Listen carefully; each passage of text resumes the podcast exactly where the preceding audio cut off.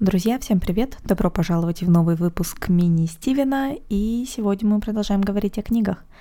Сегодня речь пойдет в моем мини Стивене а для разнообразия нон-фикшене, а не о художественной литературе. И в частности, как любой книголюб, я очень люблю книги о книгах, литературу о литературе. И сегодня хочу немножко рассказать о книге «От литеры до литературы», автора Мартина Пачнера, так как автор на самом деле немец, то фамилия его произносится, скорее всего, иначе, но книга была написана на английском, переведена с английского, поэтому мы используем такой перевод его фамилии. Российский перевод выпустило издательство «Калибри», и чем мне очень нравится еще российский перевод этой книги, это тем, что в ней цветные иллюстрации. В моей ан- английской версии издательства Гранта иллюстрации черно-белые и, ну, такого, в общем-то, не сильно внушительного качества. Но дело как раз-таки в буквах, в литерах тех самых, а не в картинках, когда речь идет о данной книге. Один из отзывов о книге оставила даже наша горячо любимая Маргарет Этвуд. И она сказала, что стоит прочитать эту книгу хотя бы для того, чтобы узнать, как мы пришли к чтению. Маргарет это вот известна, конечно, своей способностью и желанием постоянно давать отзывы всему и всем, и иногда задумываешься, действительно ли она читает все, к чему дает отзывы, но это вопрос для другого какого-нибудь выпуска мини-Стивена, а может и большого Стивена. В целом, на самом деле, я, конечно, согласна с э, Маргарет Этвуд. А, еще бы я сейчас не согласилась с Маргарет Этвуд, да? Книга The Written World, письменный мир, если переводить дословно, с подзаголовком «Как литература создает историю». Это своего рода исследование, очень человечное, в нем нет никакого такого академического занудства, в общем-то. Это история одного человека, который задумался, который очень любит литературу и книги, работает профессором в Гарварде, так что какая-то связь прослеживается. И он отправляется в такое некое путешествие, как по страницам книг, так и в реальной жизни, по разным значимым местам в истории литературы, в истории развития письменности вообще в мире. Конечно, попадает он далеко не везде, потому что не знаю, какого издательства хватило бы денег, чтобы отправить его на, во все эти путешествия. Но, тем не менее, Мартин Пачнер путешествует в Китай, в Грецию, в современную Турцию, если не ошибаюсь, многие-многие места, где так или иначе происходили важные для нас с вами всех сейчас изменения в литературе и в письменности. Чем мне нравится подача материала в этой книге, что это не просто сухое изложение. Александр Македонский в таком-то году начал читать Илиаду, а в таком-то году он ее закончил читать и поэтому пошел завоевывать мир. Такого в этой книге нет. В этой книге автор именно строит рассказ с точки зрения ну, в общем-то, рядового читателя, у которого есть доступ к чуть большим ресурсам, чем у большинства из нас, который решает отправиться в путешествие и выяснить корни литературы, письменности и чтения. С одной стороны, подобная подача информации у меня всегда лично вызывает некое доверие, потому что ну, это просто даже легче и интереснее читать, когда человек вам объясняет, почему он вообще задается такими вопросами и к чему все это ведет. С другой стороны, изложение материала, граничащее с истори- художественной исторической литературой, уже, то есть на грани выдумки, в общем-то, и фантазии автора вызывает, наоборот, подозрение. И, наверное, это была причина, по которой на первых этапах мне эта книга совсем не нравилась. В частности, все начинается с Илиады и Одиссеи. Куда же без них? А, и речь идет именно об Александре Македонском и о том, какое влияние оказало, оказали эти две книги именно на него. Первой главе очень много таких моментов, где автор описывает, вот он погружает читателя в эту среду, где Александр Македонский кладет себе под подушечку томик Илиады, потому что вот всегда везде, во всех походах таскает его с собой, и дальше излагаются мысли и какие-то слова того же, например, Александра Македонского, то есть знаменитой и существующей исторической личности. И в такие моменты я обычно уже начинаю хитро щуриться и думать, ну вот сейчас начнется, короче, вранье автора. Не очень люблю такие жанры. Но где-то, наверное, ко второй или к третьей части меня уже начало отпускать, потому что Мартин Пачнер пишет довольно-таки харизматично. Он, с одной стороны, делает заявку на вот историографическую художественную литературу, но с другой стороны, очевидно, что это сделано для того, чтобы нам, как читателям, было легче воспринимать большое количество, ну, в общем, такой документальной информации. Что еще интересного есть в этой книге? После того, как в деталях обсуждается, под какой подушкой лежала Илиада у Александра Македонского, появляется второе великое произведение в истории литературы, в истории письма. Это эпос о Гильгамеше. И во втором как раз-таки, э, во второй главе идет речь о том, как один из царей Вавилона увековечил, можно сказать, эпоса Гильгамеша и как это повлияло на его правление, кстати говоря, насколько это улучшило вообще жизнь всех и всея, пока, конечно, его не свергли и не забили на все это дело, и в итоге все кончилось плохо. Поэтому не игнорируйте литературу. Мораль Себасни такова. Конечно же, Илиада и эпоса Гильгамеша — это не единственные столпы истории письменности. Тут же вспоминается и, конечно же, всяческое всяческие писания и Библия, куда же без них в истории литературы, и учение Будды, Конфуция, Сократа.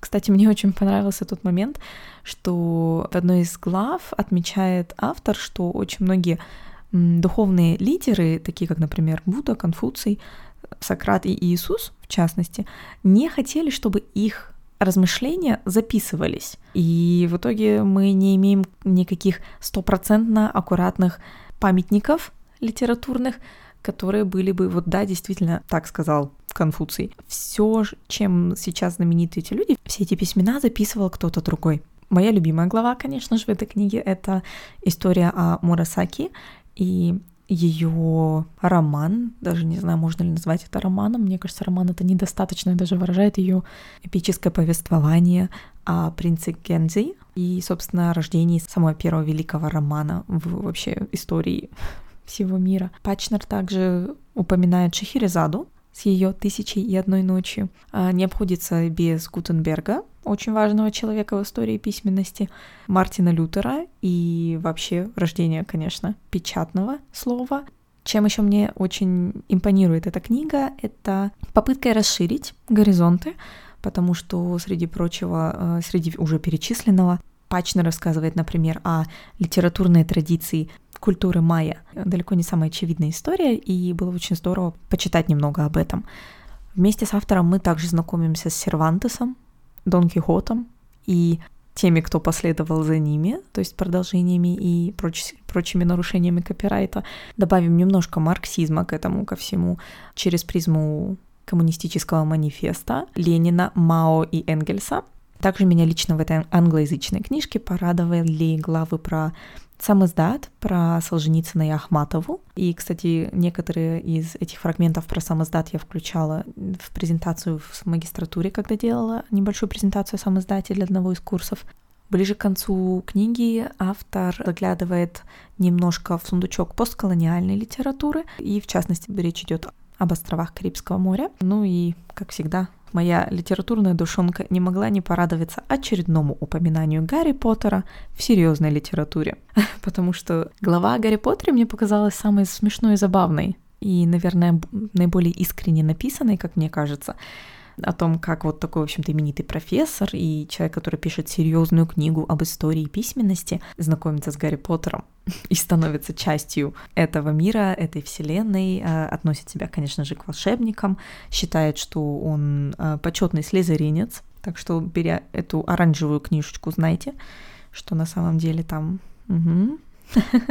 Да, и чем еще мне понравилось мое англоязычное издание, это всяческими пометками и небольшой дополнительной информацией с источниками, которые даны в конце книги. Потому что Понятное дело, что когда человек замахивается на такой амбициозный проект, ему вряд ли удастся вместить все, что хотелось в эту книгу, э, несмотря на эти 450 плюс-минус страниц. Зато у нас, как у читателя, есть возможность почитать немножко побольше, расширить горизонты, узнать какие-то другие точки зрения. Я очень рада, что купила эту книгу. Это была такая спонтанная покупка.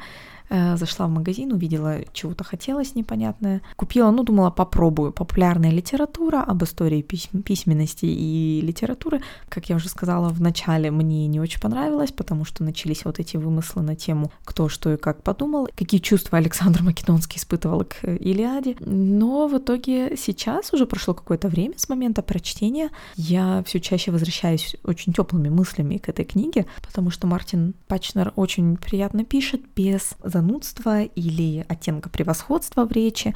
Он просто очередной книголюб, который написал книгу для других книголюбов. Почему стоит ее читать, помимо развлечения? Это, конечно, в первую очередь качественно построенная хроника событий, именно в развитии письменности, начиная просто от самых-самых азов, от историй, которые зарисовывали на стенах пещер, и заканчивая планшетами, на которых мы сейчас пишем и читаем.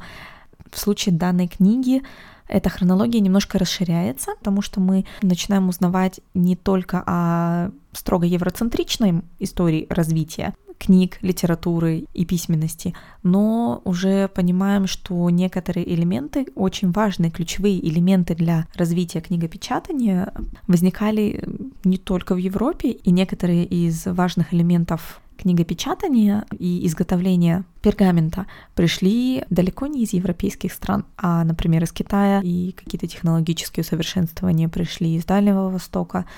То есть все вот эти крупицы новой информации, они позволяют как-то более четко понять действительно, как сказала Маргарет Этвуд, как мы до этого докатились, как мы пришли к чтению, к литературе, такой, какая она есть сейчас, какой властью, например, в политической сфере могут обладать тексты, художественные и не только. Конечно, в частности, в этой книге Мартин Пачнер рассматривает самые яркие варианты художественных текстов, что тоже очень здорово, ну, кроме манифеста э, коммунистического, но, тем не менее, подобная власть текстов, она очевидна, на мой взгляд. В политике, в идеологии, в развитии культуры играет первостепенную роль, конечно же.